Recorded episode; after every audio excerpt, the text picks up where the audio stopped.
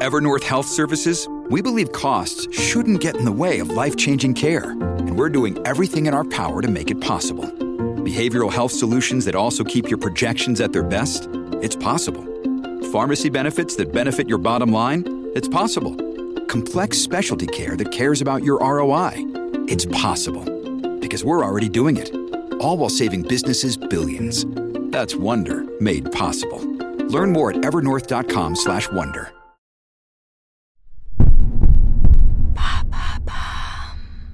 Qu'est-ce que la shrinkflation qui nous fait acheter des produits rétrécis?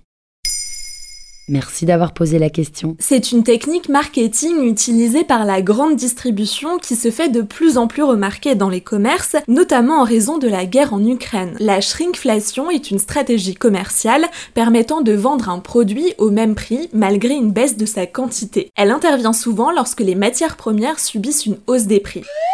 Ce terme vient de l'anglais to shrink, réduire, et de la contraction d'inflation. Il peut être traduit par la réduflation en français, bien que le mot soit peu utilisé, ou l'inflation masquée. En France, on connaît assez mal cette pratique et ses origines qui est très répandue et critiquée dans les pays anglo-saxons. Mais en tant que consommatrice, comment puis-je remarquer cela en faisant mes courses? Il faut connaître le prix d'un produit que vous achetez souvent. Par exemple, un paquet de pâtes, de farine ou de gâteaux, mais aussi visualiser sa présentation. Avec l'habitude, certains clients remarquent rapidement un changement d'emballage ou de taille. Ces deux caractéristiques varient régulièrement dans le secteur de l'agroalimentaire. Pourquoi ne pas augmenter le prix du produit plutôt que d'en mettre moins?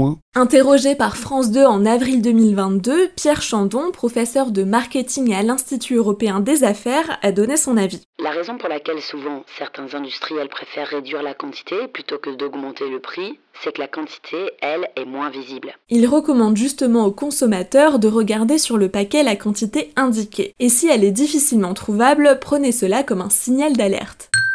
Mais cette pratique est-elle légale? Totalement. La marque est obligée de mentionner le prix et le poids exact. Si c'est fait, c'est bon. Cette technique permet de garder une compétitivité malgré l'inflation et de ne pas avoir ses rayons vides. Interrogé par Paris Normandie en 2021, Edgar Dvorsky, spécialiste de ce domaine, a analysé le phénomène. Cette année-là, il a identifié une douzaine de produits ayant subi la shrinkflation, par exemple les yaourts, les jus de fruits, les chips et le papier toilette. Dans un reportage de France 3, Camille Dorioz, responsable des campagnes Foodwatch, observe ce phénomène et le regrette. Il n'y a pas de législation qui interdit de faire cela.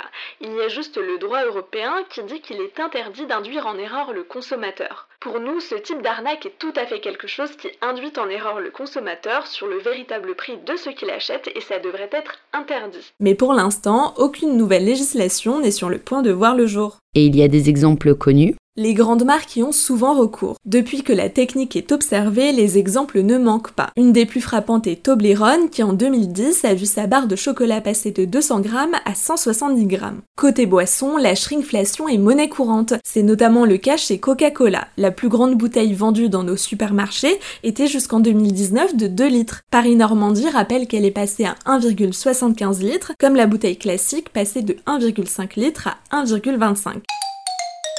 En 2019, Foodwatch invitait aussi les consommateurs à regarder la bouteille de jus Tropicana. Celle-ci avait même changé de prix en passant de 1,87 euros pour un litre à 2,59 euros pour 900 ml. Voilà ce qu'est la shrinkflation. Maintenant, vous savez, un épisode écrit et réalisé par Pauline Weiss. Ce podcast est disponible sur toutes les plateformes audio et pour l'écouter sans publicité, rendez-vous sur la chaîne Bababam Plus d'Apple Podcast.